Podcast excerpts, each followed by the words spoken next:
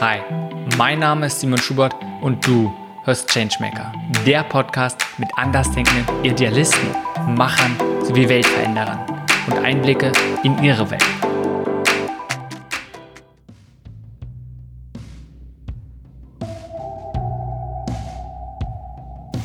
Diese Folge ist mit Katrin Elsemann.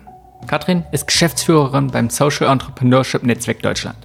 Sie setzt sich für bessere Rahmenbedingungen für soziale Innovation und Sozialunternehmen ein.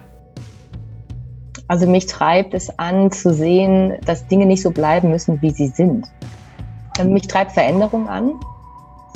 Ich glaube, das ist das Spannende an meinem Job oder an vielen Jobs die, von vielen Menschen natürlich oder auch nicht nur in der Arbeit, sondern auch im, im Leben allgemein nicht den Status quo akzeptieren, sondern schauen, okay, möchte ich da was verbessern? Ist da was irgendwie schief? Und vielleicht geht das sogar. Wenn manchmal muss man einfach nur Dinge ansprechen, benennen, Sprache dafür finden und schauen, was, was ist denn sozusagen das Problem dahinter? Und es ist unheimlich schön zu sehen, dass Dinge sich auch ändern können. Hm. Das hast jetzt schon gesagt. Veränderung nicht akzeptieren oder gerade auch den Status quo, Veränderung anstoßen. Kannst du mir kurz sagen, wo, welche Rolle siehst du dich? Also was ist es, was du so denkst, was du tust? Mhm. Ich glaube, ich bin eine Befähigerin, wenn das ein Wort ist, ähm, was verständlich ist. Ich sehe mich in, in der Position, dass ich Strukturen versuche zu schaffen oder auch Menschen versuche dabei zu unterstützen, ähm, Dinge besser zu tun und erfolgreicher oder wirksamer mit Dingen zu sein.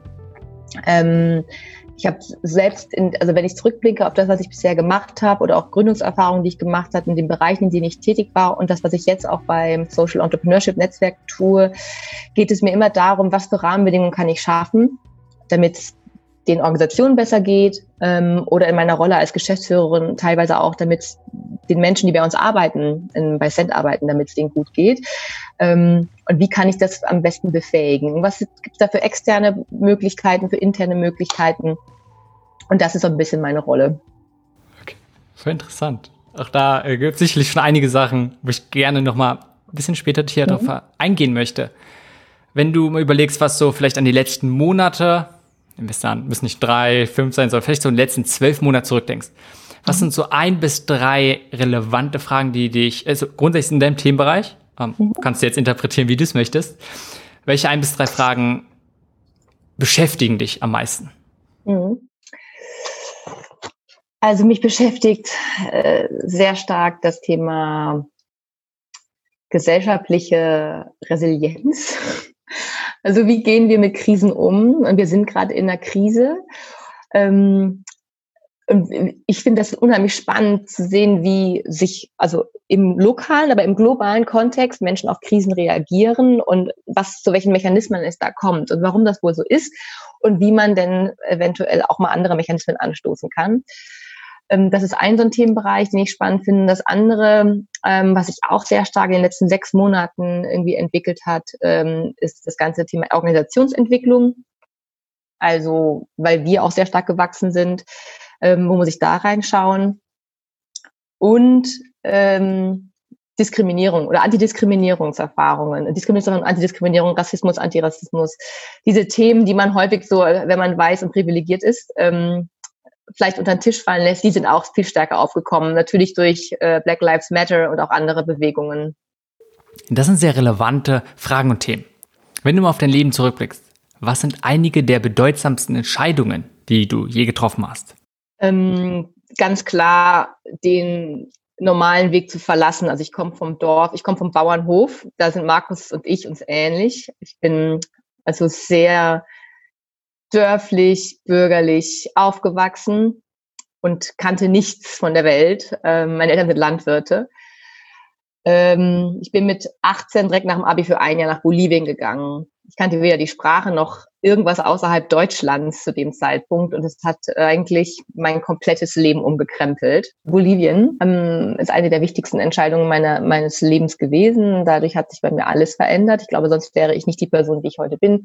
Ich konnte alles in Frage stellen in der Zeit und ähm, habe sozusagen dann auch danach einen anderen Lebensweg eingeschlagen, weil ich mich dann für globale Fragen interessiert habe, für entwicklungspolitische Fragen ähm, und für grundsätzlich für ja, Gerechtigkeitsverteilungsfragen. Das ist ein ganz, ganz wichtiger Punkt. Der zweite wichtige Schritt ist dann nach meiner ersten Karriere im Bereich Entwicklungszusammenarbeit zu sagen, okay, jetzt irgendwas stimmte auch nicht, Machtgefälle, Nord-Süd und äh, Abhängigkeiten und Organisationsstrukturen, ich mache es jetzt selbst.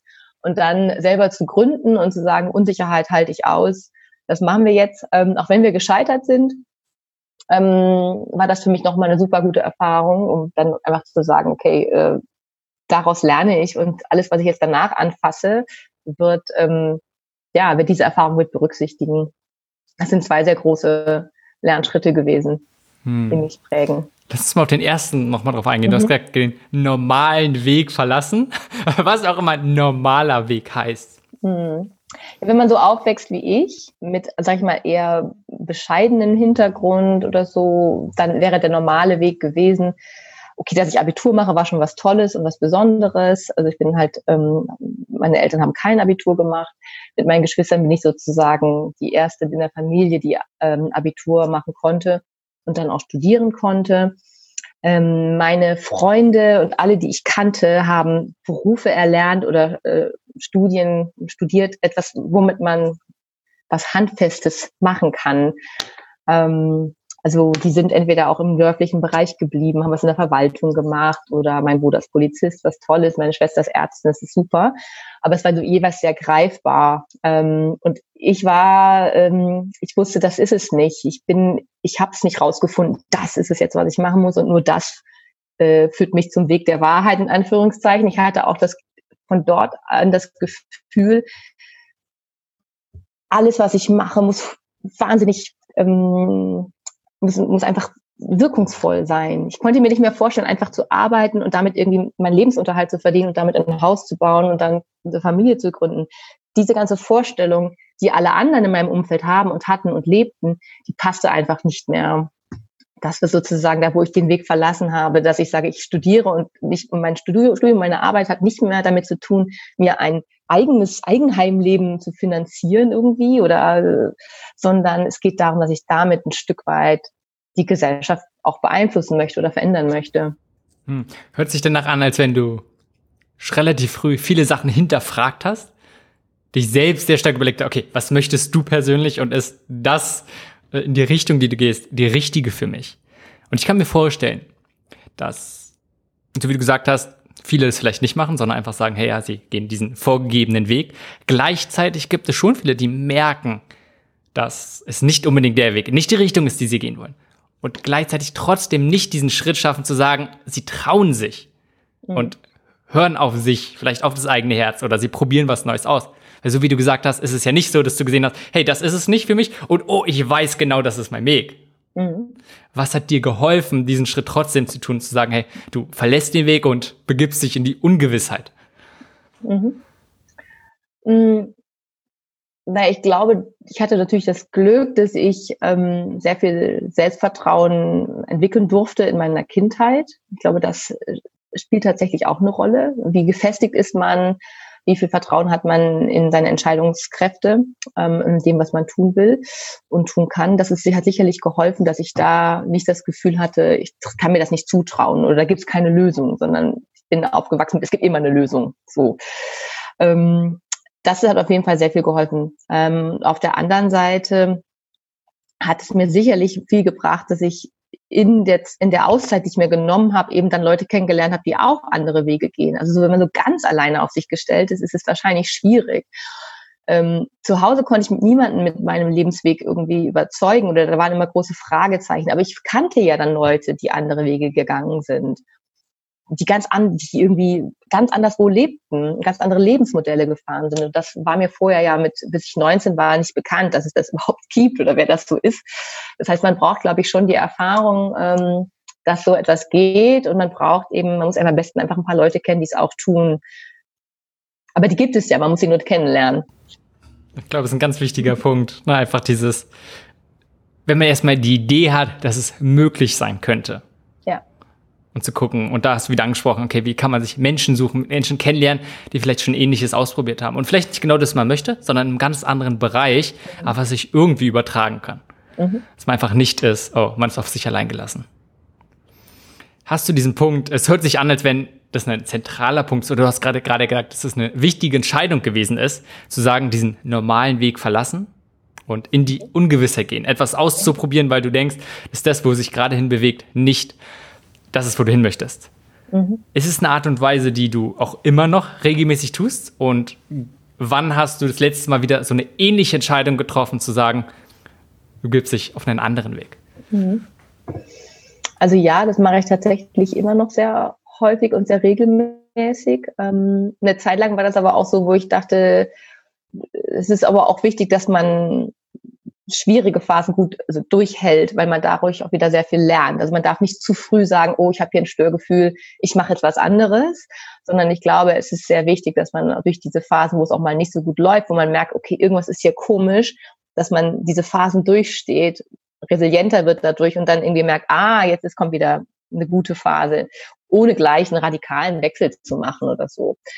Ähm, ich glaube, ich habe ähm, den radikalsten Wechsel gemacht. Also ich habe, ich wollte immer in die Entwicklungszusammenarbeit. Dann war ich ein, zwei Jahre lang bei einer bei der GTZ, damals hieß es noch GTZ, also GIZ und so weiter. Dann habe ich gemerkt, okay, das kann es nicht sein. Dann bin ich in die NGO-Welt gewechselt. Da war ich sehr lange sehr glücklich und bis ich dann merkte, okay, auch NGO-Welt haben sich müssen sich machtkritische Fragen stellen, haben ein Nord-Süd-Problem. Ähm, das passt auch nicht. Ähm, und dann war die wichtigste Entscheidung zu sagen, okay, Social Entrepreneurship und in dem Bereich selber ausprobieren oder eben dann zu befähigen. Und auch jetzt bei Send stelle ich mir natürlich die Frage danach, äh, was ist eigentlich meine Rolle in dieser wachsenden Organisation? Was, wofür bin ich am besten geeignet? Ähm, was, was braucht Zen, was brauche ich. Ähm, das sind Sachen, die ich jetzt mir vermehrt auch stelle. Ähm, und ich versuche es auch nicht alleine zu machen, sondern versuche auch als externen Personen da Gespräche zu führen, weil ich glaube, das ist total wichtig, das immer zu reflektieren, weil sonst läuft man in so einem Stiefel ähm, und merkt dann gar nicht, wie die Blasen immer größer werden. Ja. Hm, das ist ganz spannend spannendes Thema, auch dieser erstmal Umgang mit schwierigen Phasen, mega aktuell, gleichzeitig natürlich ein zentrales Thema von Social Entrepreneurship.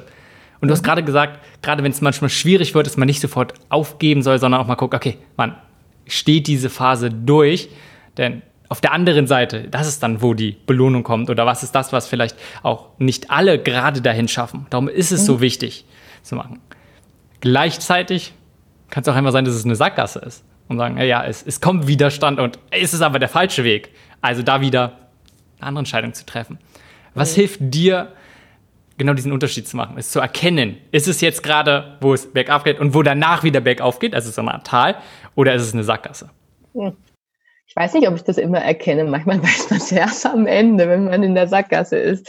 Aber auch dann, also ich bin nicht, ich glaube, alle sind Erfahrungen, die letztendlich dir helfen, oder? Also es gibt ja ganz selten Sachen, die wirklich so schlimm sind, dass man sagt, das war jetzt aber eine komplette Sackgasse. Also ne, ich denke, dass die meisten negativen Erfahrungen dir ja doch ganz schön stark weiterhelfen dann beim nächsten Schritt. Also man darf sich halt nicht dann in der Sackgasse verrennen und irgendwie gar nicht mehr weiterkommen und dann da verharren, ähm, das ist klar, aber ähm, ich glaube, da das findet man dann schon raus in den Gesprächen mit anderen Leuten. Man merkt ja, wie man, ob man gut gelaunt ist, schlecht gelaunt ist. Was hat man eigentlich für ein Gefühl? Warum geht es denn eigentlich einem so schlecht? Warum ist man so gestresst?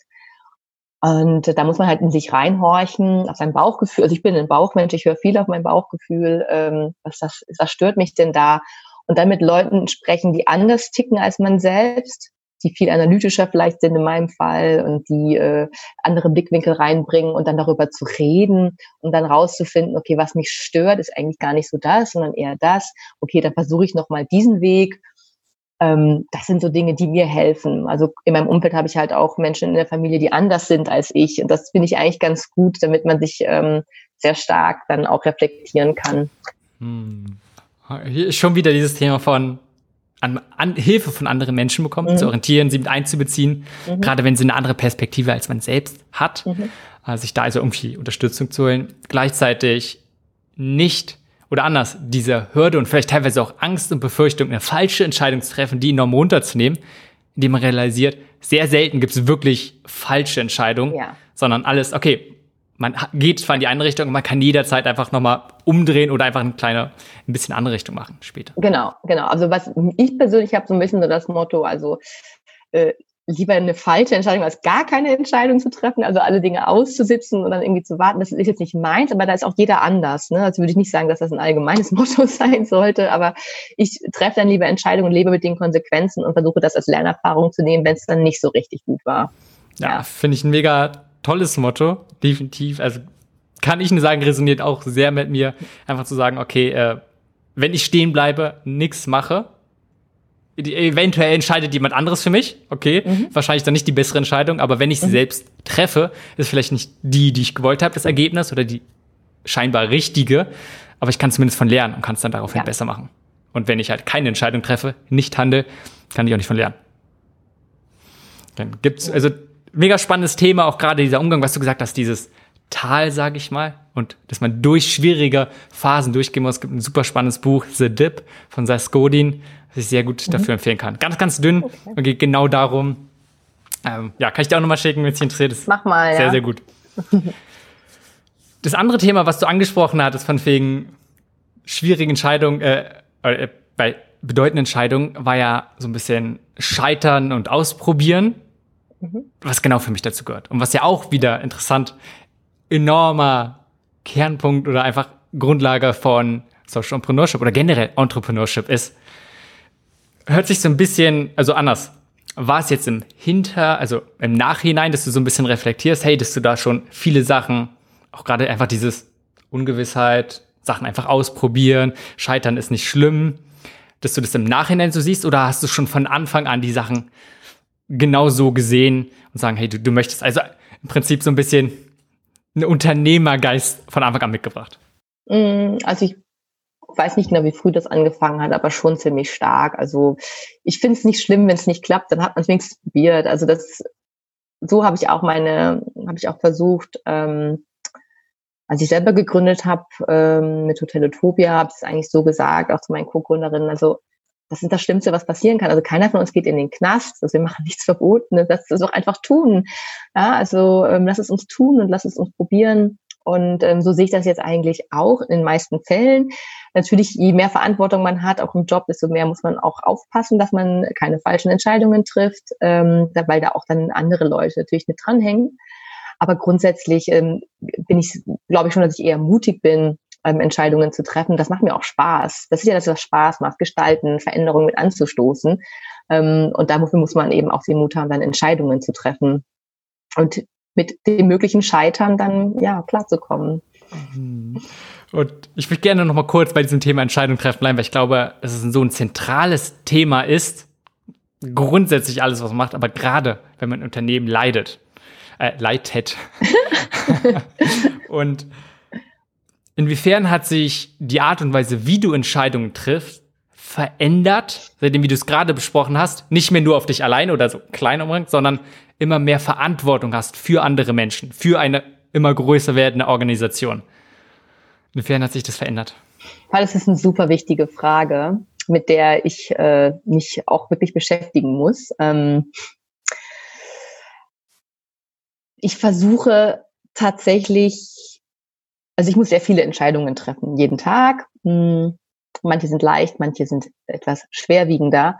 Ähm, und ich versuche tatsächlich immer da viel mit drüber zu sprechen mit den anderen, hm, wo ich aber auch dann merke, oft soll ich aber die Entscheidung treffen bei verschiedenen Themen, was auch legitim ist, gerade wenn es auch budgetäre Fragen oder so sind. Ähm, ich lasse mir etwas mehr Zeit, das auf jeden Fall. Ich lasse das ein, zwei Tage länger dann auch oder mal, wenn es wirklich schwierig entscheidet, auch mal ein, zwei Wochen länger, je nachdem, was es halt ist, ähm, mit mir tragen, immer wieder so ein bisschen auf Wiedervorlage. Ach ja, darf man darüber nachdenken, vielleicht doch nochmal hier auch Ping-Pong mit Markus machen, unserem Vorstand oder mit ein, zwei anderen Leuten, manchmal auch extern, ähm, um das immer so wieder zu resonieren. Manche Dinge brauchen ein bisschen länger und die Zeit nehme ich mir jetzt mehr. Also das kann, früher hätte ich gesagt, ich kann Ad-Hoc-Entscheidungen treffen.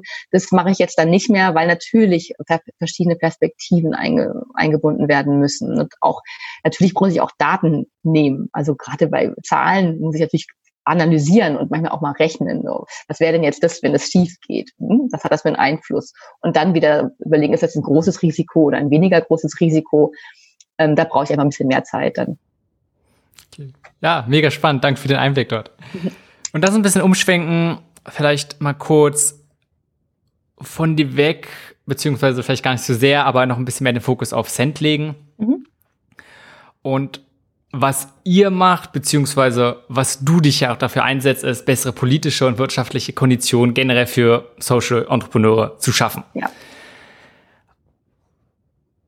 Was hat dich, was hat euch dazu gebracht, dass ihr darauf den Fokus legt? Von den ganzen anderen hunderttausenden Möglichkeiten, die ihr hättet tun können und die auch relevant im Bereich vom Social Entrepreneurship ist, mhm. warum genau das? Ja, weil wir ja systemisch, wie man so schön sagt, versuchen zu wirken. Also das Ganze, das, ich hätte das vorher vielleicht auch nicht immer alles so gesehen, als ich selber meiner eigenen Gründung war oder so, aber alles hängt mit allem zusammen.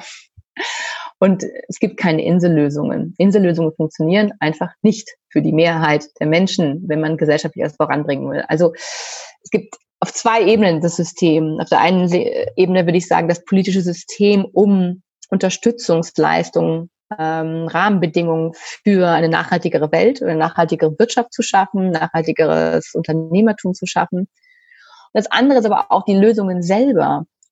Die müssen auch systemisch gedacht werden und auch im Zusammenhang mit existierenden Netzwerken, mit existierender Infrastruktur, mit, mit anderen Allianzen und Partnern. Also dieses wirklich, es hört, unser Leitspruch ist ja gemeinsam wirken und das hört sich vielleicht auch manchmal so ein bisschen ausgelutscht an oder es gab mal jemand, der kürzlich meinte, das ist alles Himbeersoße, was ihr macht, aber es stimmt. Also wir, wir dürfen nicht mehr so isoliert denken, ich mit meiner Gründung und mit meiner Organisation, ich schaffe das. Du schaffst es bis zu dem Punkt. Und selbst wenn du ein Elon Musk bist und alles disruptest, ja, wie viele Leute profitieren am Ende davon? Muss man sich dann überlegen. Und wäre es nicht eine ganz viel nachhaltigere Innovation, wenn du das etwas breiter aufstellst? Deswegen ähm, glaube ich, dass wir erkannt haben, wir müssen in diesen Dingen politisch handeln und in Systemen denken und da liegt der Hebel und das müssen längst nicht alle machen. Ganz im Gegenteil, es ist gut, dass es viele Unternehmen gibt äh, oder Initiativen und Organisationen, die sich auf auf die Innovation an sich konzentrieren oder beziehungsweise auf das Coaching oder die Unterstützung und Training von anderen einzelnen Personen oder einzelnen Organisationen. Aber für uns ist das Zentrale wirklich zu sagen, wie verbinden wir das und wie verbinden wir das mit den politischen Rahmenbedingungen? Hm, hört sich für mich so ein bisschen an, als klar, jeder könnte sich darauf fokussieren, die von seinem eigenen Weg die ganzen Steine daraus zu räumen. Oder dass halt auch manche gibt, um zu gucken, okay, das auf den Wegen von allen insgesamt vielleicht ein bisschen weniger Steine gibt oder ein paar weniger äh, Akteure, die da Steine raufwerfen. Ja.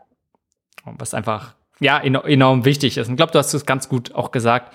Äh, und beides ist wichtig, dass es Leute gibt, die sich komplett auf die eigene Organisation fokussieren und eine Sache probieren voranzubringen und gleichzeitig einfach welche, die sagen, okay, wie, wie können wir das ganze, ich will nicht sagen Branche, aber den, den ganzen Bereich irgendwie Sektor, probieren. Den ganzen ja, Bereich. Mhm. Genau, den ganzen Bereich dort irgendwie ja. probieren zu fördern und bessere Bedingungen zu schaffen.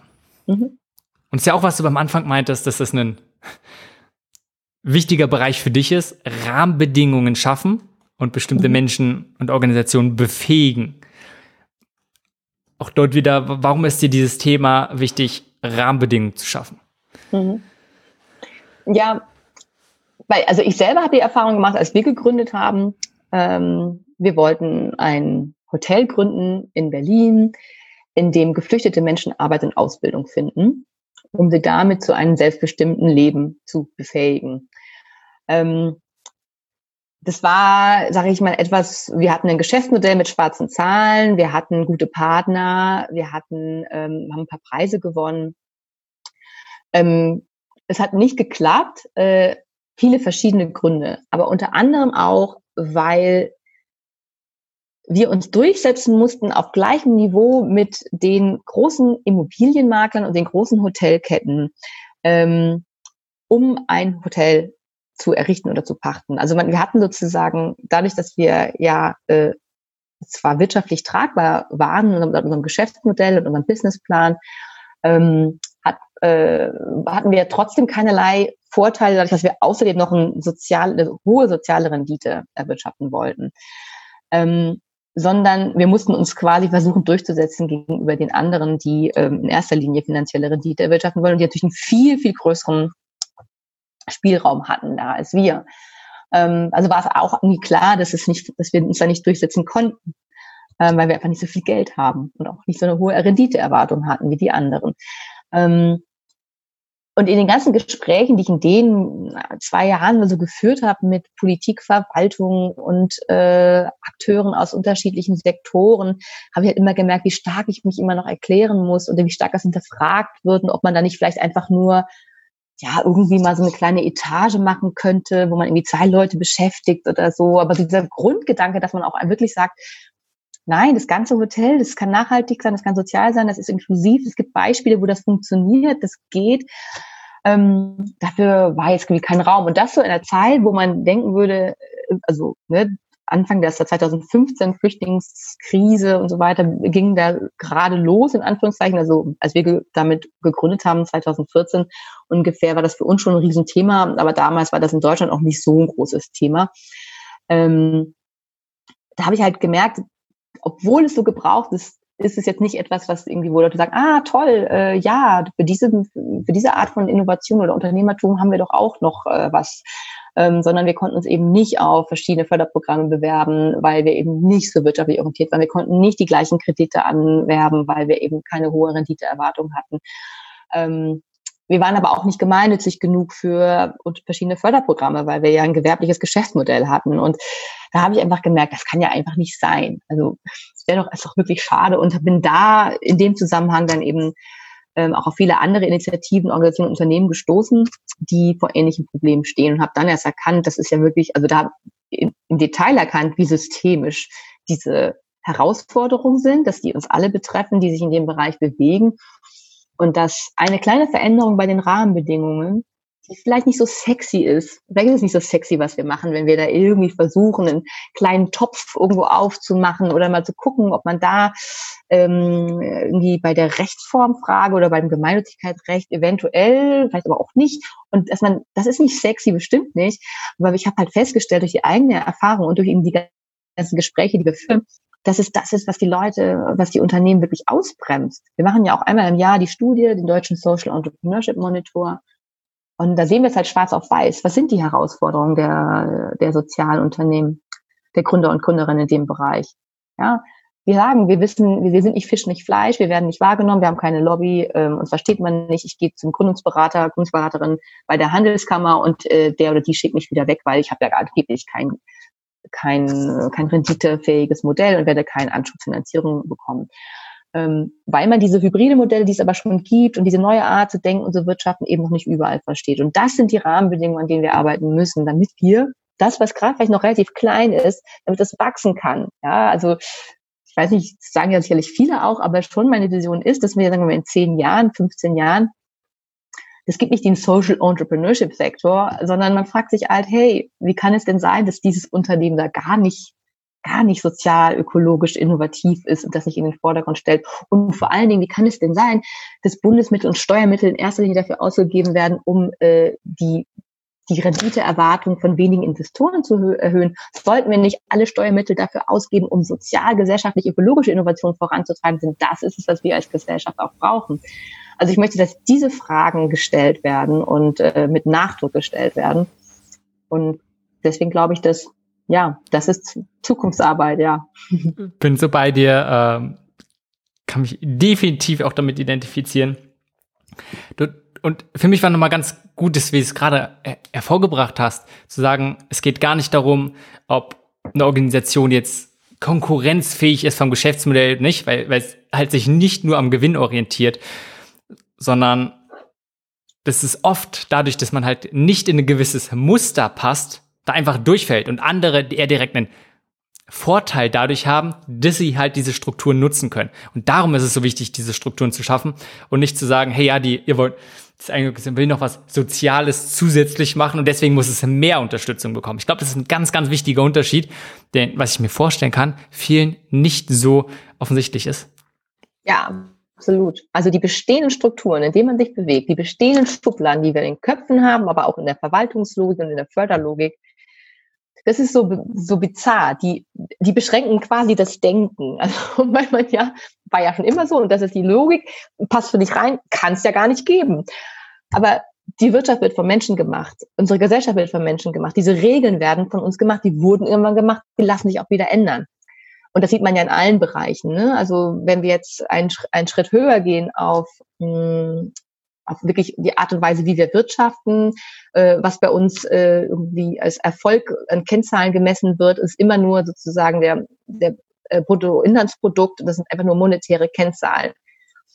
Dass wir aber auch CO2 produzieren, immerhin gibt es da jetzt einen Preis im Energiebereich zumindest, ähm, dass wir Wasser verbrauchen, dass wir Menschen ausbeuten auf der Lieferkette, auf der Wertschöpfungskette. Das alles hat seinen Preis. Und solange das nicht eingepreist wird, ist es quasi ja nicht vorhanden. Und deswegen stellen, tun sich die Leute so schwer zu sagen, ja, wieso soll man jetzt das Wachstummodell ändern? Wachstum ist wichtig. Ja, klar, Wachstum ist wichtig, aber es muss nicht nur der monetäre Wachstum sein. Man kann ja in vielen Richtungen wachsen. Und das sind auch bestehende Konstrukte, die wir uns mal geschaffen haben, die wir aber jetzt, die können wir verändern. Und das kostet ein bisschen Mut, das Veränderung ist ein bisschen anstrengend, das ist immer schöner, wenn man, ja, also es ist bequemer, wenn man sich nicht verändern muss. Aber es ist halt auch nicht zukunftsfähig, sich nicht zu verändern. Definitiv nicht. Wo du gerade schon gesagt hast, was eure, deine Vision vielleicht ist, so, dass es eine gewisse Selbstverständnis gibt, was, wofür ihr jetzt kämpft, dass es eigentlich ein Allgemeinen sagt, hey, ja, das ist normal und wie kommt es, dass irgendeine Organisation das nicht tut? Mhm. Ist vielleicht ein, wie du schon sagst, ne, alles systemisch, das heißt, ist sehr, sehr komplex und schwer zu sagen, okay, äh, ihr müsst das tun, damit ihr da direkt hinkommt. Was ist euer Ansatz zu sagen, darauf fokussiert ihr euch, da setzt ihr an, darum entscheidet ihr wieder, dass ihr sagt, ihr macht das, damit ihr zu eurer Vision kommt? Mm, also ist so, ich würde sagen, wie sagt man, Push und Pull. Also ähm, auf der einen Seite hören wir natürlich total nach, was, was sind die Problematiken im Sektor. Als Corona zum Beispiel irgendwie in Deutschland sich dann niedergeschlagen hat mit den verstärkten Maßnahmen, ähm, Art Lockdown, der kein richtiger Lockdown war, aber natürlich sind auch hier Wirtschaftszweige zusammengebrochen. Ähm, da haben wir dann erstmal nachgehorcht, wie geht's denn eigentlich unserer Community? Was machen denn die Social Entrepreneurs in, in der Situation? Dann haben wir eben zwei Sachen entdeckt. Zum einen, dass ganz, ganz viele natürlich ganz stark betroffen sind, weil ihnen auch die Umsätze weggebrochen sind, weil sie keine, ihre ganzen Maßnahmen und Aktivitäten, die sie bisher gemacht haben, sei es irgendwie Jobtrainings, Wiedereingliederungsmaßnahmen für benachteiligte Menschen ähm, oder sei es ähm, im Bereich, äh, also überall, wo Menschen zusammenkommen, Aktivitäten, Projekte etc. konnten alle nicht stattfinden. Das heißt, ein großer Teil der Einnahmen und der Wirkung äh, lag brach. Und auf der anderen Seite gibt es aber auch viele, die, die sagen konnten, wir sind jetzt, wir sind so agil als Sozialunternehmen, wir können darauf reagieren. Und wir finden für diese besondere Herausforderung, der wir gerade stehen, noch ein anderes Wirkungsmodell oder wir passen uns da so ein bisschen an und wir entwickeln unser Produkt oder unsere Dienstleistung noch ein Stück weiter. Das war auch sehr spannend zu sehen. Und das erstmal rauszufinden, reinzuhorchen in die Community, wie geht's denen denn, was machen die? Und dafür dann äh, Sichtbarkeit zu schaffen und dafür dann auch das an die Politik zu tragen. Ähm, um zum Beispiel dafür zu sorgen, dass Corona-Hilfen auch für, ja, auch für Sozialunternehmen greifen können, ähm, was wir beobachten, weil da wurden einige Hilfen angepasst, auch unter anderem, glaube ich, auch, weil wir sehr viel ähm, Informationen geliefert haben, wie es im Sektor aussieht. Und auf der anderen Seite äh, müssen wir natürlich auch immer mal gucken, was sind denn so die Opportunitäten, die uns da geboten werden. Also wir sind ja, äh, also Politik ist ein interessantes Geschäft. Ähm, ich würde nicht sagen, dass ich vorher genau wusste, wie so äh, Lobbyarbeit in Anführungszeichen funktioniert. Ich glaube auch immer noch, dass wir da relativ jung sind und keiner von uns ist ja irgendwie jetzt in dem Bereich lange ausgebildet.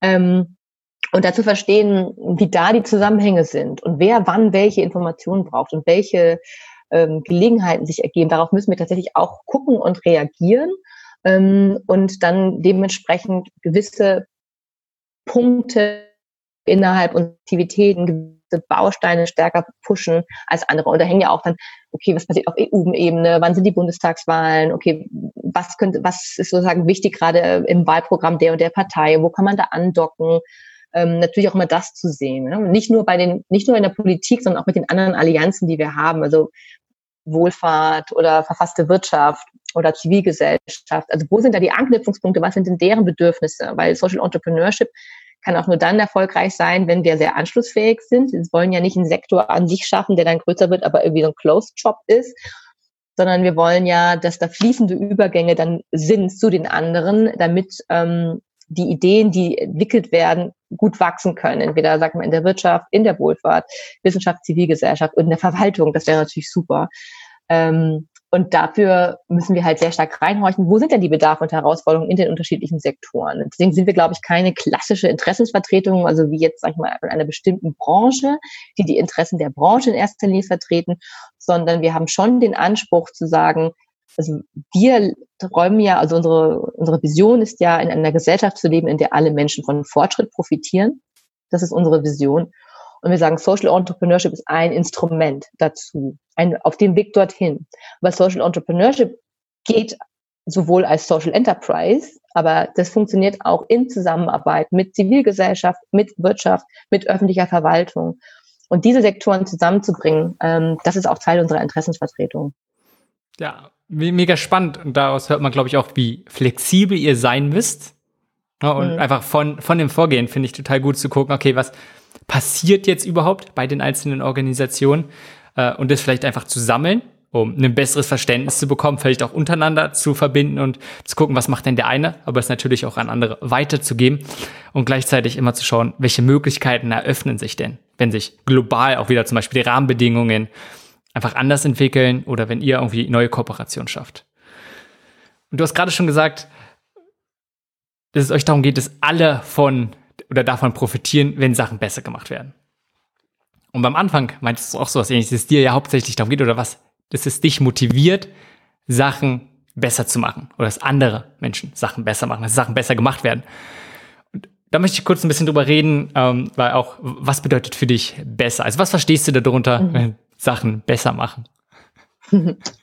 ähm, Wirkungs also besser für viele, nicht für mich persönlich. Ne? Also Selbstoptimierung ist es jetzt nicht, ähm, obwohl das sicherlich auch ein wichtiger Punkt ist, aber da bin ich nicht die Expertin, sondern es geht tatsächlich darum, dass ähm, für die Gesellschaft als Ganzes ähm, das Leben sozialer, nachhaltiger, gerechter, inklusiver ist. Und ich glaube, diese, diese Vision haben wahrscheinlich ganz, ganz viele Organisationen und Unternehmen. Und deswegen, äh, und auch die Politik an sich. Aber die Frage ist tatsächlich, wie wird das im Einzelnen gelebt und, und umgesetzt? Und das ist für mich etwas, wenn ich sage, ich möchte andere zu befähigen, äh, Dinge besser zu machen, dann heißt das wirklich immer zu gucken, okay, ist das, geht das nachhaltiger, also ökologischer nachhaltiger? Ist die soziale Wirkung für die Zielgruppe so am besten erreicht oder eventuell noch besser, wenn es mit einem Partner zusammengeht, der vielleicht noch näher an der Zielgruppe ist? ist irgendwie die, ähm, wird die Zielgruppe richtig bedacht oder gibt es vielleicht sogar noch eine Zielgruppe, die viel stärker betroffen ist? Also wie inklusiv ist das und wie partizipativ ist das auch? Also da gibt es natürlich verschiedene Kriterien, ähm, die man lebt, wenn man auch ein Social Entrepreneur ist, glaube ich, wenn man die Gesellschaft als Ganzes im, im Blick hat und dort eben zu schauen, okay, wir, es gibt so, man, die, die Probleme werden so, werden ja eigentlich vor unseren Augen, wenn man mit offenen Augen durch die Welt läuft und durch die Gesellschaft geht, also sowohl in Deutschland als wenn man auch den globalen Kontext betrachtet, ähm, werden die Probleme ja nicht, nicht kleiner. Natürlich kann man sagen, ja, aber irgendwo die Armutszahlen sind ja geringer worden. Ja, in China, aber nicht sozusagen, wenn man sich global anschaut. Ähm, und vor allem nicht die Ungleichheit zwischen Arm und Reich. Ähm, und es gibt so viele Dinge, wo man sieht, da liegt doch einfach ganz klar was im Argen. Und natürlich die Klimafrage. Äh, wir wissen, dass wir ähm, ich manchmal kann man es ja kaum, kaum aussprechen, aber wenn man sich die Dinge vor Augen führt, dann denkt man ja, wie kann das denn sein, so intelligente, intelligente Menschen in Anführungszeichen wie wir, wie kriegen wir das denn nicht hin? Und das liegt an den verkrusteten Strukturen und das Bessermachen immer gleichgesetzt wird mit, ähm, mit kostengünstiger oder ren finanzielle renditeträchtiger. Das ist das, was, was sozusagen Bessermachen im unternehmerischen Kontext häufig bedeutet. Und das sind eben die falschen Maßstäbe. Und besser machen muss bedeuten, nachhaltiger, sozialer, gerechter, inklusiver für alle hm. die auf diesem Planeten leben. Du hast gerade schon gut gesagt, wenn man sich einfach vor Augen führt, was alles auf der Welt nicht so gut läuft. Und klar, dass es Verbesserungspotenzial gibt, wahrscheinlich überhaupt, aber allein, dass wirklich viele Sachen extrem dringend und extrem relevant sind. Äh, alleine das Thema Klima, aber auch ganzen sozialen und gibt ganz, ganz viele Bereiche. Und man eigentlich merkt, okay, ähm, es sollte dringend, eigentlich schon lange, schon lange, lange sollte viel mehr passieren.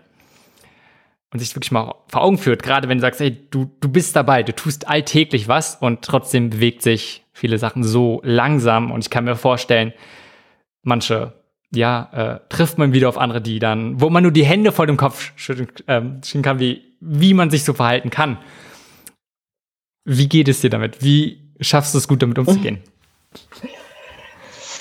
Ja, ähm, das ist eine gute Frage. Also frustriert natürlich auch. Also man ist, ist total schwierig. Ne? Es gibt ja, man ist ja selber unterschied, in unterschiedlichen Phasen unterschiedlich sensibel oder mh, hm, manchmal ziehen ein Dinge auch wirklich runter. Wenn man, aber da muss man auch sich ein Wissen davon frei machen. Also ich selber, ich habe Familie, ich habe zwei Kinder, den kann ich jetzt nicht mit irgendwie, ich bin frustriert, weil ich habe wieder so einen Vollhonk getroffen oder so kommen. Das funktioniert natürlich nicht. ähm, sondern da geht es natürlich auch darum, okay, was lebe ich jetzt irgendwie in meinem kleinen Kosmos ähm, vor?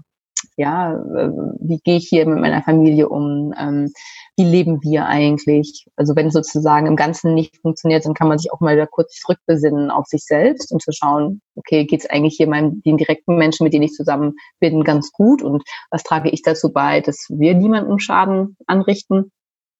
Das ist ja sozusagen erstmal etwas, wo man sich immer darauf zurückbesinnen kann, wenn es äh, sonst nicht so gut läuft.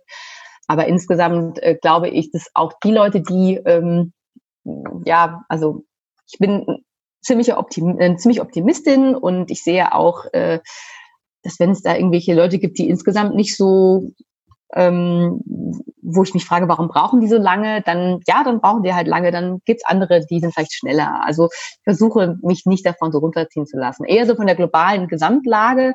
Das sind immer Momente, wo man denkt, so, oh Hilfe, aber dann liest man auch wieder, mittlerweile ist es ja auch so toll, man hat so viel Zugang zu, es gibt so viele tolle Bücher von so vielen interessanten Menschen, die spannende Dinge schreiben. Man kann sozusagen ja auch da nochmal Zuflucht suchen in die guten, in die Denker und Denkerinnen, die man gut findet, die ähnlich äh, denken und die Netzwerke schaffen, in den Bereichen man das ein Stück weit anders geht. Nichtsdestotrotz muss man einfach sagen, es ist, bleibt harte Arbeit und man kann sozusagen nicht nur im Wolkenkuckucksheim ähm, sich bewegen, sondern man muss tatsächlich dran arbeiten und äh, kleine Schritte gehen. Ja, es dauert, ist auch in Ordnung. Soziale, also Wirkung ist soziale Wirkung und Veränderung ist komplex die wird immer komplex sein, selbst wenn wir die besten Rahmenbedingungen der Welt hätten, weil es eben vielschichtig ist, weil Dinge miteinander zusammenhängen, weil die Zielgruppen unterschiedlich stark äh, gut zu erreichen sind oder eben ähm, ja, weil Veränderungen langsam sind und häufig, also und das ist aber auch, glaube ich, etwas, was man auch äh, bescheiden genug sein muss, um das anzuerkennen. Man kann nicht von heute auf morgen alles verändern so, so funktioniert unser System, unsere Gesellschaft nicht und ich möchte das selber immer sehr gerne, aber das geht nicht und ähm, deswegen hilft es sich immer wieder mal bewusst zu machen, es dauert seine Zeit. Wir haben in manchen Dingen nicht mehr viel Zeit, deswegen ähm, muss man, bin ich auch immer dabei, viel Druck zu machen, wo, wo man Druck machen kann, aber man darf sich halt auch nicht verbrennen selber. Dann ist man auch kein gutes Vorbild für die anderen. Hm. Ja, total gut. Äh, da, danke dafür und ich finde es auch nochmal super, oder auch da die Parallelen zu sehen, für mich, du, also welche Kraft das hat, zu sagen, klar, wie, es läuft so vieles falsch und man möchte es verändern und zu sagen, okay, okay, man nimmt das und findet dafür Motivation, zu sagen, okay, ich schaffe es jetzt und das treibt mich deswegen an. Das erinnert mich so ein bisschen auch, was du erzählt hast, die Erfahrung von deinem Unternehmen. Gesagt hat, hey, ihr wolltet was und ihr habt gemacht, gemacht und wahrscheinlich auch viel Herzblut ist da reingeflossen. Und gleichzeitig hast du dann gemerkt, okay, es, es, es klappt nicht aus bestimmten Gründen. Und das war dann wieder Motivation zu sagen, okay, jetzt macht ihr was anderes. Jetzt setzt ihr euch grundsätzlich dafür ein. Nicht nur für mhm. eure Sache, sondern halt, weil ihr wisst, dass es anderen geht. Und genau so einfach diese, diese Kraft von Sachen, die vielleicht selbst auch schmerzhafte Erfahrungen sind und ähm, einfach Sachen, die man in dem Moment nicht erleben möchte, zu sagen, okay, wie kann man davon Kraft schützen und sie für andere Sachen dann nutzen. Lass uns kurz noch mal ein bisschen umschwenken wieder zu mehr zu dir. Wobei mhm. wir das eigentlich schon die ganze Zeit mehr gemacht haben. Und wir haben jetzt viel, glaube ich, über Entscheidungen gesprochen, auch wenn es darum geht, dass nicht nur Sachen gut laufen und äh, wir können gerne auch viel über Erfolge sprechen. Doch oft finde ich auch gerade diese Misserfolge sehr, sehr spannend. Lange Zeit wurde wenig darüber gesprochen, gerade im Unternehmen, also im Entrepreneurship-Bereich wird es immer mehr, teilweise werden es ganz gehypt. Trotzdem kann man, glaube ich, gut davon lernen. Und wenn du mal jetzt, du, du hast schon das mit dem Unternehmen angesprochen, gibt es sonst noch andere Misserfolge beziehungsweise vermeintliche Misserfolge, von denen du wirklich viel gelernt hast oder vielleicht auch gar nichts gelernt hast, sondern einfach sagst, hey ja, äh, den hast du trotzdem schmerzhaft oder auch trotzdem schön in Erinnerung? Mhm. Mhm.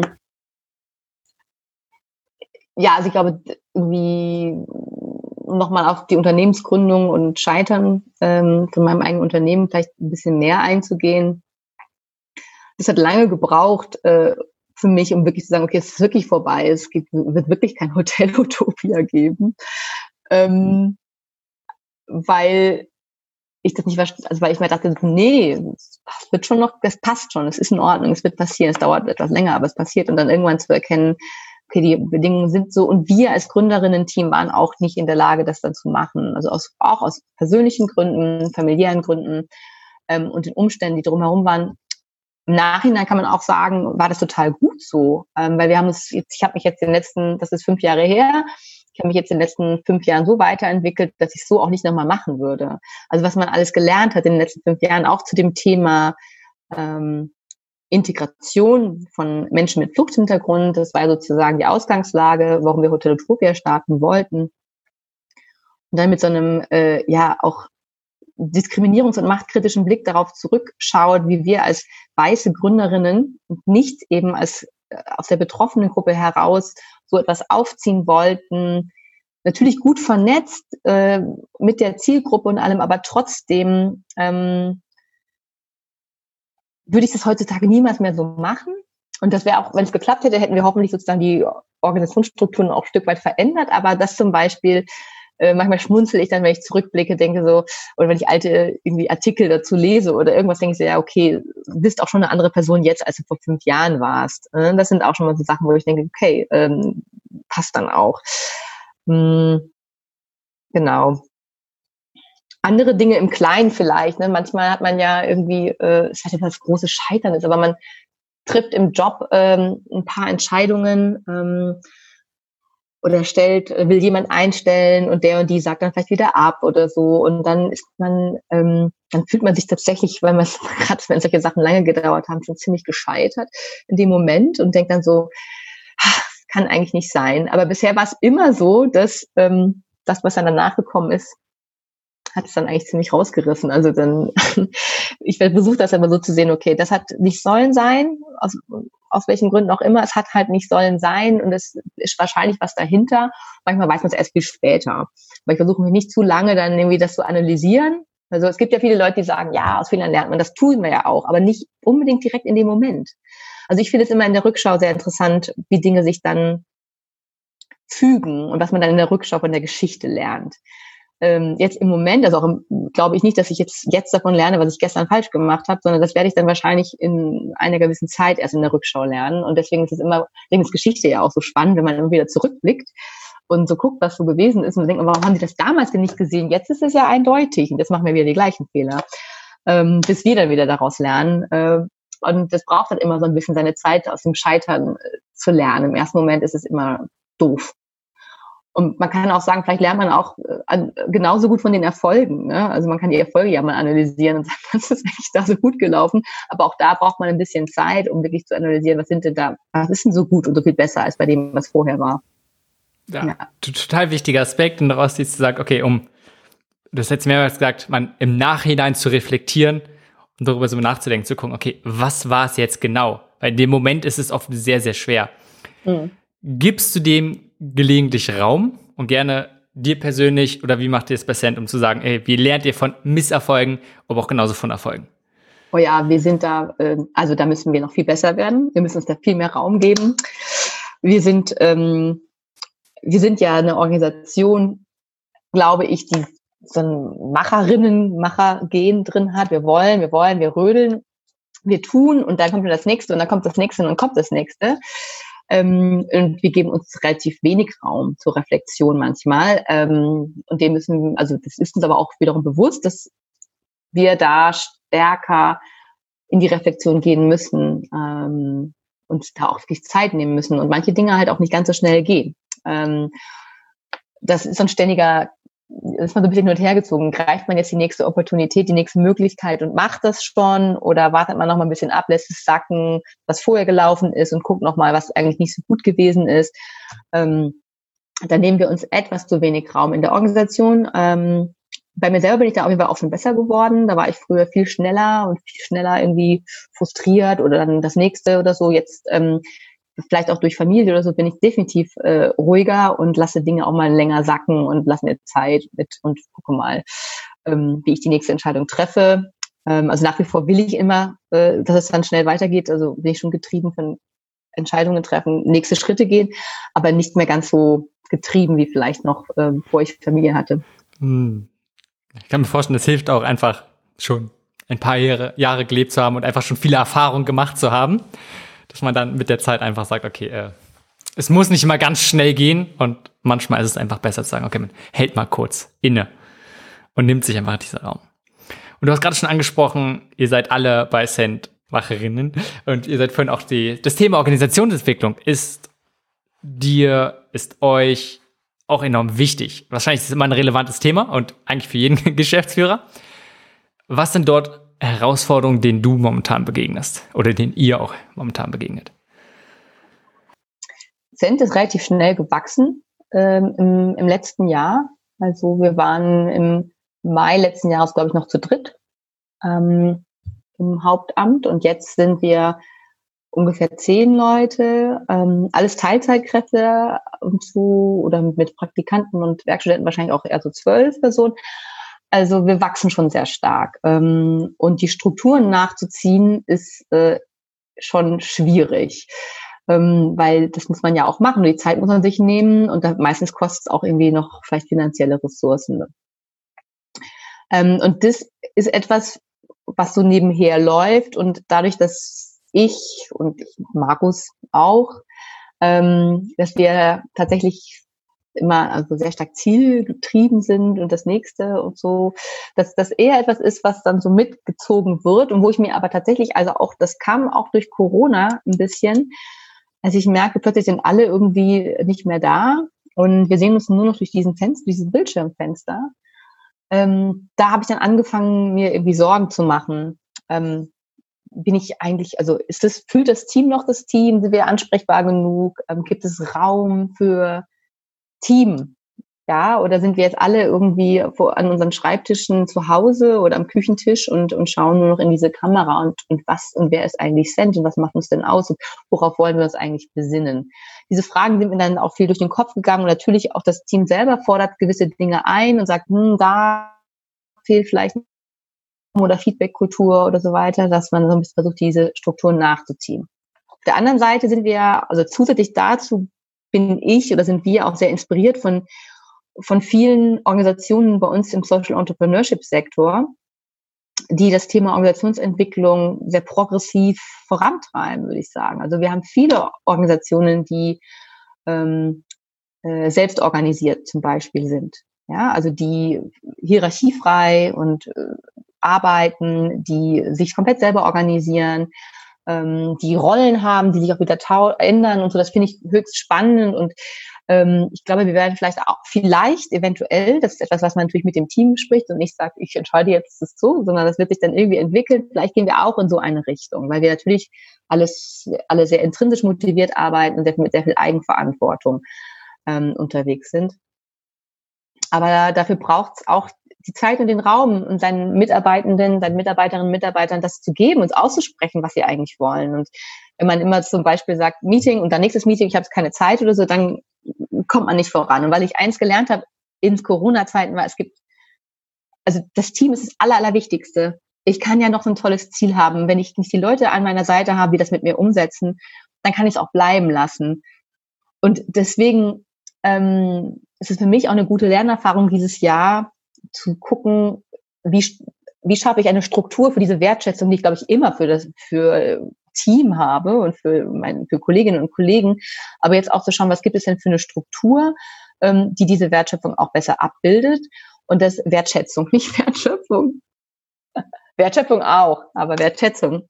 Ähm, aber das ist doch etwas, was natürlich nicht ich, ich bin ja gar keine Expertin, sondern da fange ich jetzt, also fangen wir jetzt auch an, uns mal zu beraten zu lassen und natürlich mit dem Team direkt zu sprechen, was sie wollen. Ähm, das ist ein super wichtiges Thema. Ich bin auch total gespannt auf diese Reise, also wo das sozusagen hinführt. Ähm, genau, denn so, wenn man irgendwie selber jetzt als Geschäftsführerin sagen, ja, ist doch alles gut und ist ja eh eine hierarchiefreie Organisation und geht ja allen gut. Ja, also als Geschäftsführerin ist es immer leicht zu sagen, es ist ja eine hierarchiefreie Organisation. Ich weiß ja nicht, was die anderen denken und ob sie sich so gut abgeholt fühlen. Und diesen Raum muss man, glaube ich, schaffen. Ich habe ähm, auch dieses Jahr und letztes Jahr auch so spannende Bücher dazu gelesen. Ähm, eins, was ich auf jeden Fall empfehlen kann, ist ähm, Starting a Revolution von Naomi Ryland und Lisa Jaspers. Naomi ist die Gründerin von, also die Mitgründerin von TBD, die wahrscheinlich viele, die Plattform für, für ja, Menschen, die im sozialen Sektor was verändern wollen oder die grundsätzlich soziale Veränderungen schaffen wollen, beruflich, ähm, kennen vielleicht viele TBD-Community. Und ähm, Lisa Jaspers ist die Gründerin von Folk Days, einem relativ erfolgreichen Sozialunternehmen. Und die beiden haben ein Buch geschrieben ähm, zum Thema äh, Führung und, und was es heißt, mh, wertschätzend zu führen und insbesondere, also die haben äh, Frauen in Führung interviewt, ganz unterschiedliche Frauen, die erfolgreiche Unternehmen führen oder geführt haben in der Vergangenheit und da so ein bisschen rausgeholt, was ja die, ja, die Essenz ist und was Frauen vielleicht anders machen als Männer. Ähm, und was ist eigentlich der Grund dafür, dass es relativ wenig Frauen in Führungspositionen gibt, gerade auch in der Startup-Welt? Und dann wird ja immer so getan, na, die Vereinbarkeit von Familie und Beruf oder so. Und das ist eigentlich gar nicht der Punkt, sondern also es gibt in klassischen Unternehmen oder überall, auch in, der, in klassischen Organisationen, eigentlich eine toxische Hierarchie und äh, Machtgefüge. Du bist sozusagen in deiner Position und musst nach unten treten und nach oben buckeln. Das wird sozusagen honoriert. Und das mal irgendwie zu analysieren und aufzubrechen und zu sagen, ja, das kann es einfach nicht sein. Du fühlst du dich in, als Mitarbeiter, hast du Mitarbeiter, hast du vielleicht irgendwie Angst und fühlst Druck und kannst gar nicht so gut arbeiten, wie du, wenn du arbeiten würdest, wenn du eigenverantwortlich dich für diesen, für das, für, die, für das Wohl und Wehe der Organisation insgesamt verantwortlich fühlst und wenn du auch ernst genommen wirst. Und das sind alles, das sind super spannende, also dieses Buch ist super spannend, da gibt es ja auch viele andere Bücher, die in die Richtung gehen, aber gerade das möchte ich empfehlen, weil es eben sich auf, auf Frauen in Führung spezialisiert, fokussiert und das hat mir auch geholfen, ähm, ein bisschen Worte für das zu finden oder Begriffe für das zu finden, was ich auch eben empfinde und damit ich damit auch besser dann genau in den Dialog gehen kann mit den Kolleginnen und Kollegen. Ja, mir gespannt, werde ich auch mir unbedingt nochmal angucken. Äh, hört sich gut an, habe ich noch nicht gelesen. Mhm. Gleichzeitig, oder anders, du hast jetzt schon oft angesprochen, auch, oder lass uns mal einen Schritt von Cent zurückgehen und nicht nur darauf beziehen, sondern ihr seid ja mit ganz vielen verschiedenen Organisationen auch in Kontakt. Logisch. Äh, ist eine der Hauptsachen, hast du ja vorhin schon beschrieben, was ihr macht. Und gerade dieses Thema Führung gleichzeitig geht es den Mitarbeitern gut. Das heißt, eine gesunde Unternehmenskultur und nicht nur zu sagen, hey, wir haben große ambitionierte Ziele und die wollen wir jetzt nachgehen, sondern wie können wir schaffen, dass es dem Team gut geht, äh, den einzelnen Menschen, den einzelnen Mitarbeiterinnen gut geht und dass wir die ähm, ja auch möglichst lang fristig in diesem Unternehmen der Organisation haben, einfach damit die dort auch nachhaltig arbeiten können.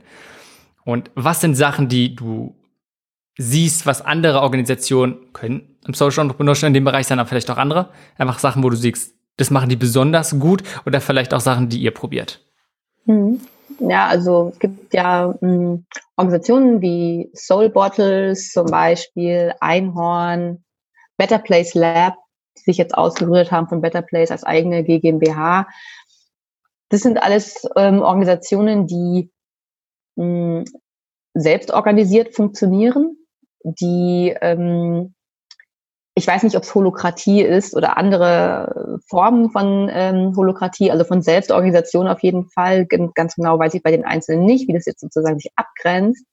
Aber worum es geht, ist Transparenz, innerhalb, äh, also innerhalb der Organisation. Also das, es gibt nicht diesen Elefanten im Raum, worüber keiner spricht und es gibt nicht diese geheimen Gehaltsverhandlungen, der eine hat mehr, der andere hat weniger, man weiß nicht so wirklich warum. Das sind alles Störgefühle, die entstehen, die sozusagen auch, wenn man es jetzt sozusagen unter Effektivitätsaspekten angucken würde, die natürlich auch die Produktivität und dann die, den Output äh, des Teams sozusagen vielleicht schmälern, wenn man sozusagen von der Seite guckt.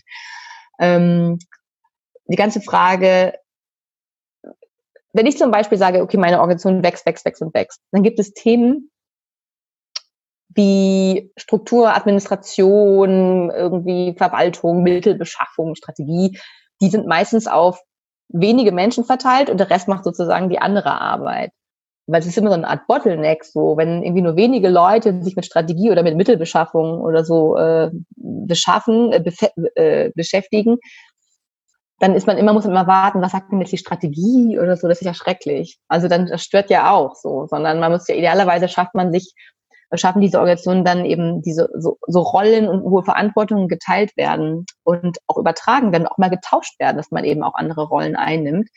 Ähm, das finde ich wirklich spannend. Ich will das auch noch näher lernen, weil ich mir das auch teilweise nicht so gut vorstellen kann. Also gerade bei so spezifischen Themen natürlich, äh, wie jetzt irgendwie, also Controlling oder so, weiß ich nicht, ob das denn jeder mal machen kann. Ähm, aber das sind aber trotzdem Sachen, wo das Wichtige ist, dieses geteilte Verantwortungsgefühl, glaube ich, für die Organisation insgesamt. Ja ähm, dass ich nicht sagen kann, wie auch bei Politik oder anderen, ja, die da oben haben entschieden, ich habe nichts damit zu tun, ich mache hier nur meine Arbeit. Sondern wie schaffe ich sozusagen dieses Gefühl, ich bin verantwortlich für das, was wir als Organisation sind. Eine Organisation ist ein, auch ein lebender Organismus, ich kann da mitgestalten, ich bin Teil dessen. Ähm, wie man das in Strukturen gießen kann, finde ich super spannend. Und da gibt es eben ein paar, die sehr stark vorangehen. Also und wir haben auch ja auch, wir machen ja auch in der Umfrage vom Deutschen Social Entrepreneurship Monitor fragen wir das auch ab, also diese Governance-Themen von Transparenz und Mitgestaltung und so weiter, weil wir glauben, dass das ein wichtiger Teil von Social Entrepreneurship ist.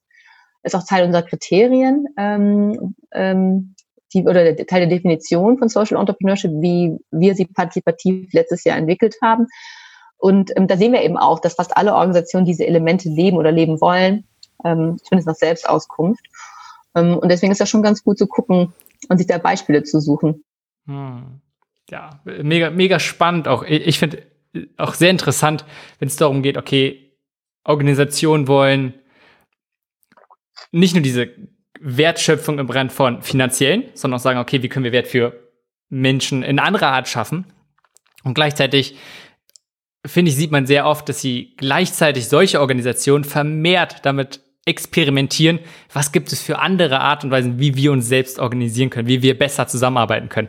Finde ich mega spannend, wie das offensichtlich Hand in Hand geht.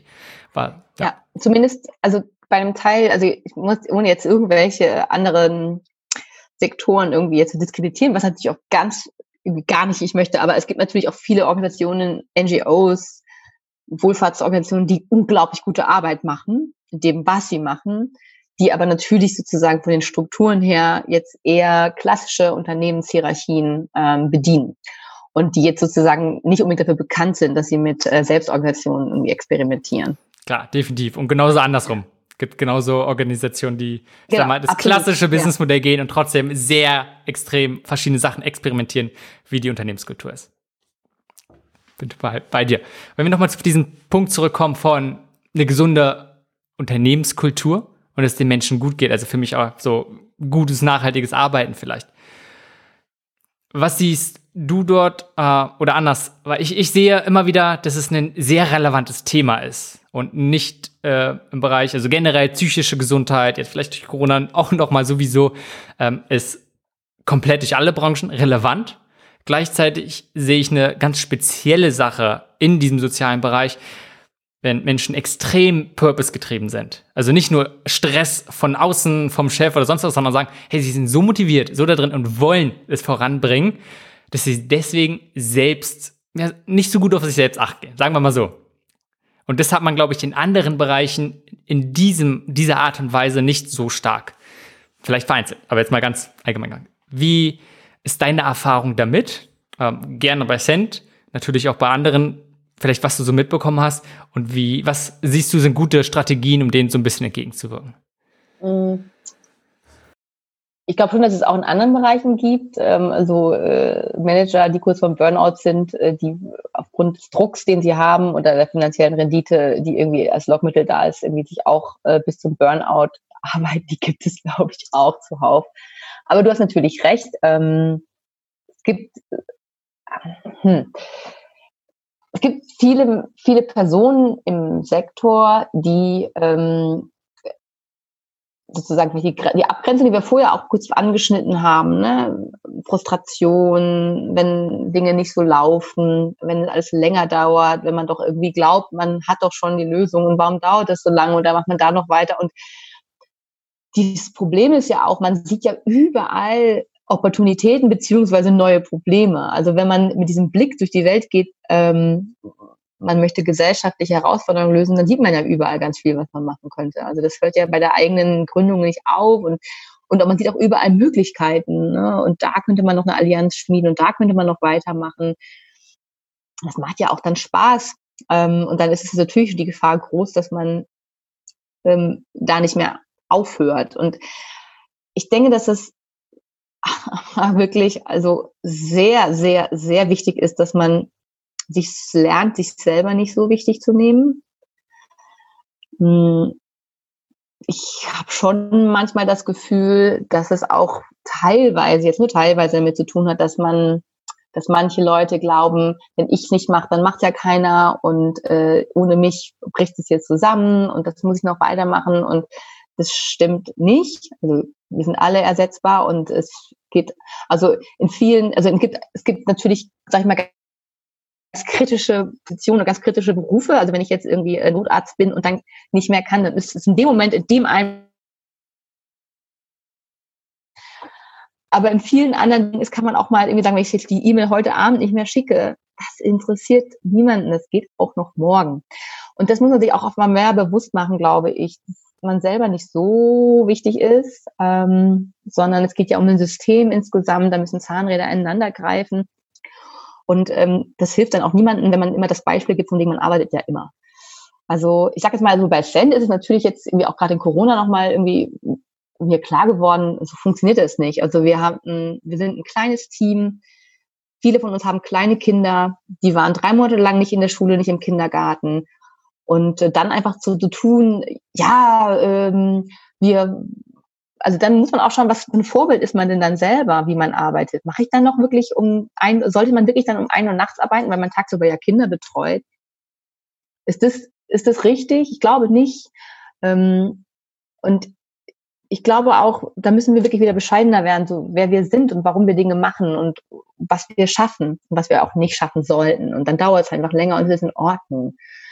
Also wirklich sich ein bisschen auch selber zu beobachten und bin ich eigentlich in so einer Position, dass ich denke, wenn ich nicht mache, dann geht das gar nicht und ich bin die, und ich bin so wichtig oder ist das, was ich gerade im Moment tue, wirklich so entscheidend für das Weiterkommen und dass das wirklich jetzt noch gemacht wird und nicht erst nächste Woche oder morgen.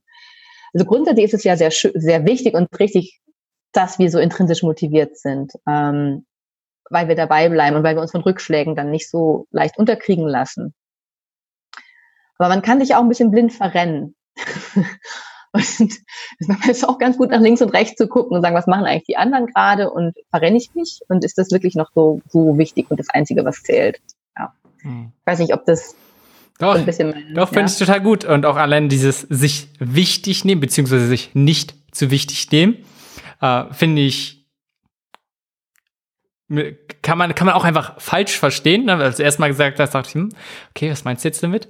Denn einerseits, so wie du es dann erklärt hast, zu sagen, noch einfach wirklich der Rolle, die man einnimmt und vielleicht auch der Wirkung, den Einfluss, den man hat, das nochmal wirklich zu reflektieren. Es ist so, dass mein Einfluss wirklich so enorm ist und es ist, dass ich wirklich äh, jetzt riesengroße Sachen verändere. Wahrscheinlich ja. nicht, ja, äh, wir machen alle tolle Arbeit. Gleichzeitig zu sagen, es ist okay, äh, wenn ich auch mal einen Schritt zurück mache. Und gleichzeitig zu sagen, hey, ja, ich bin enorm wichtig im Sinne von, ich muss auf mich selbst achten, mich nicht für ja. andere aufopfern, ja. mhm. sondern sagen, ähm, mhm. gerade auch wieder dieses, das Team ist das Wichtigste, damit ich gerade, weil meine Arbeit so wichtig ist, das nicht nur jetzt und vielleicht die nächsten Wochen, Monate machen kann, sondern auch langfristig, denn sehr wahrscheinlich wird, werden nicht alle Probleme dann gelöst sein, muss ich auf mich selbst achten. Und darum ist es auch gut. Und gleichzeitig auch allein diesen Aspekt, äh, nicht nur auf mich selbst achten, sondern wie geht's meinem unmittelbaren Umfeld, sind denn meine, meine Mitmenschen, die mir nahe sind, achte ich auch auf die und probiere ich sonst immer nur die Welt zu retten. Also mega spannende Sachen und ich glaube, ein sehr, sehr relevantes Thema für ganz viele ähm, und wo natürlich jeder seine eigene Lösung und seinen eigenen Weg finden muss. Und wenn wir so langsam zum Ende kommen, will ich nochmal die Chance nutzen, einfach dadurch, dass du, dadurch, dass ihr bei Cent mit so vielen verschiedenen Organisationen immer wieder in Kontakt und im Austausch seid und vielleicht auch die, den Sektor, die Branche, den Bereich so immer wieder analysiert, reflektiert und zu gucken, was gibt es dort schon? Was sind Punkte, die du vielleicht einerseits besonders gut findest von Ansätzen, von der Art und Weise, was Organisationen machen und gleichzeitig, was gibt Sachen, die du dir unbedingt wünschst, dass mehr Leute es machen würden oder vielleicht, wo du sagst, hey, warum hat noch keiner diesen Ansatz gemacht? Mhm.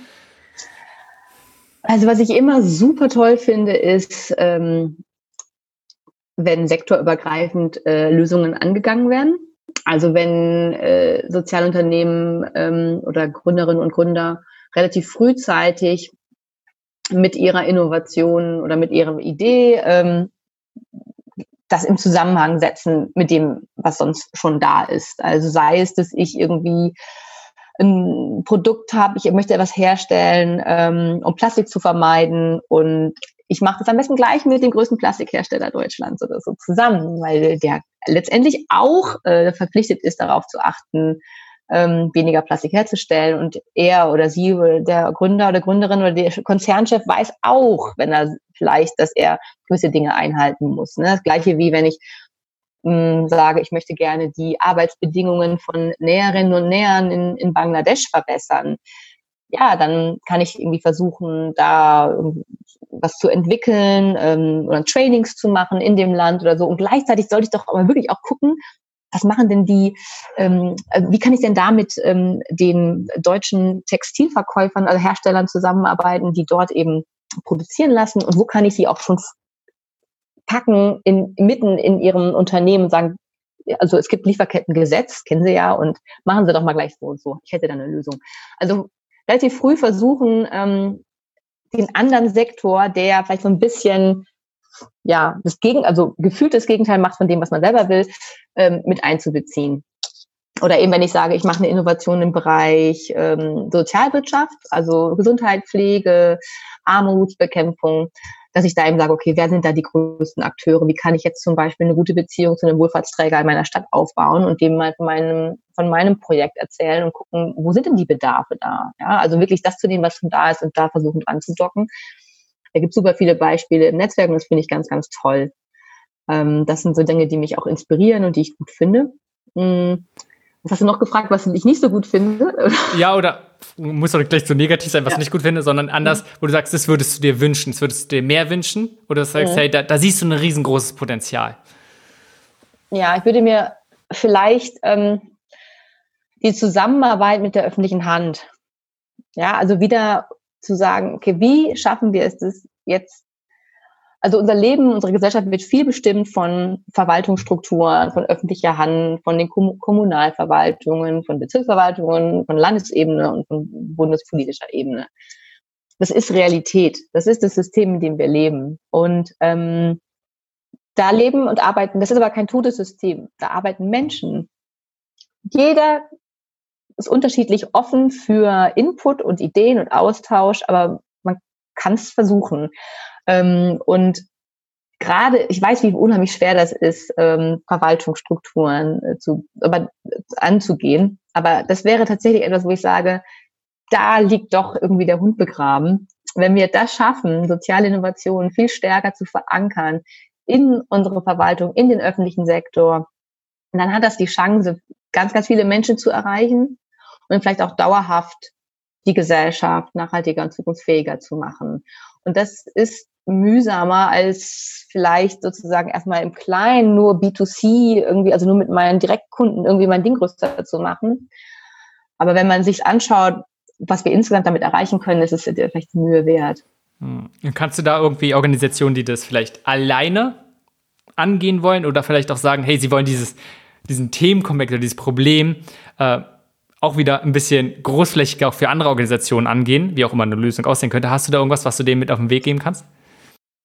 Schaut euch an, was sind die Probleme zum Beispiel in der Kommune. Ja, und wie werden dort diese Probleme irgendwie angegangen? Und, und woran orientiert man sich da? Also was sind auch die Systeme, die dahinter stecken? Wie funktionieren Ausschreibungen? Ähm, wie funktioniert die Verwaltung da? Gibt es da Leute, die ansprechbar sind für das Thema? Wer macht die Wirtschaftsförderung in, in der Kommune? Also wirklich zu gucken, wie sind da die Strukturen? Weil es ist für jemand externes als Sozialunternehmerin vielleicht leichter, sich das anzugucken, als wenn ich innerhalb der Struktur der Verwaltung bin und dann soll ich auch noch mir Sozialunternehmen raussuchen, die mir helfen. Ist manchmal schwieriger. Manchmal ist es leichter, sozusagen selber zu gucken, okay, wer sind hier die Ansprechpartner und Ansprechpartnerinnen und wie kann ich da rangehen? Und auf der anderen Seite über die Politik gehen. Also das wäre auch wirklich irgendwie mein Wunsch. Ähm, seid politisch und schau an, wo, wer ist irgendwie mein MDB und oder wer ist mein Landtagsabgeordneter und mit wem muss ich ins Gespräch sein, wem kann ich darauf hinweisen, dass es so und so ist. Also ich zum Beispiel hätte vorher nicht gedacht, wie Politik funktioniert, aber es funkt, wir haben ja einige Erfolge bei Send irgendwie auch erreicht und es funktioniert tatsächlich, wenn man wirklich die Menschen schafft zu überzeugen und sie immer wieder auf Themen hinweist und ihnen Lösungsvorschläge auch bringt und Beispiele zeigt. Und deswegen kann ich nur alle ermutigen, das zu tun. Sich nicht irgendwie keine Scheu zu haben, die Politiker und Politikerinnen direkt anzusprechen und sagen, also, so das ist ihre Rolle, das ist ihre Verantwortung. Schaut euch das bitte an. Ich habe hier eine Idee, ähm, wie es besser gehen könnte. Vielleicht können Sie mich vernetzen mit der Verwaltung XY. Sehr gut. Danke, Katrin. Wenn jemand jetzt unser Gespräch gehört hat und sich damit, damit identifizieren kann und mehr darüber informa inform sich informieren möchte, was ihr so macht oder vielleicht auch einfach mit euch in Kontakt treten möchte, sich austauschen möchte äh, und Teil dieser Bewegung, Teil davon sein möchte, was ist die beste Anlaufstelle? Also zum einen ähm, schaut euch ähm, auf unserer Webseite um www.cent-ev.de, ähm, abonniert unseren Newsletter, geht auf die Social Media Kanäle und ähm, gerne auch in den Regionen. Also neben Cent gibt es ja sehr viele andere Meta-Akteure. Es gibt Social Impact Labs in vielen Städten. Es gibt Impact Hubs. Es gibt in anderen Regionen andere Inkubatoren und ähm, Coworking Spaces, die diese Themen irgendwie begleiten. Und das finde ich auch sehr, sehr wichtig. Als Einzelkämpferin hat man es ja schwer, aber die früh genug auch die Netzwerke zu suchen von Menschen, die verstehen, was man meint. Also wenn ich zurückgewiesen werde bei meinem Gründungsberater oder Gründungsberaterin von meiner lokalen Handelskammer oder Handwerkskammer, okay, aber schau mal, wo sind denn die richtigen Netzwerke dann für, für dich? Und such, such dir äh, Gleichgesinnte für den Anfang. Ähm, das macht es leichter.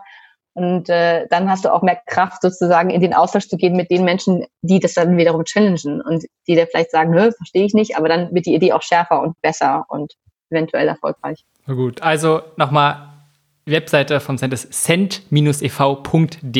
Da könnt ihr gucken, findet auch das ganze Netzwerk, also viele Leute einfach die sind, mit denen man sich einzeln kontaktieren kann. Äh, ansonsten was gibt es für regionale Netzwerke? Also da einfach mal schauen. Du hast ja so ein paar schon genannt und zu gucken, ähm, wie kann ich mich dann diesem Netzwerk beitreten, aber natürlich dann auch gerne, wenn es gibt, äh, direkt ans Send wenden. Also Kathrin, vielen Dank für die Einblicke in deine Arbeit, in eure Arbeit. Danke dafür. Danke, Simon. Hat Spaß gemacht.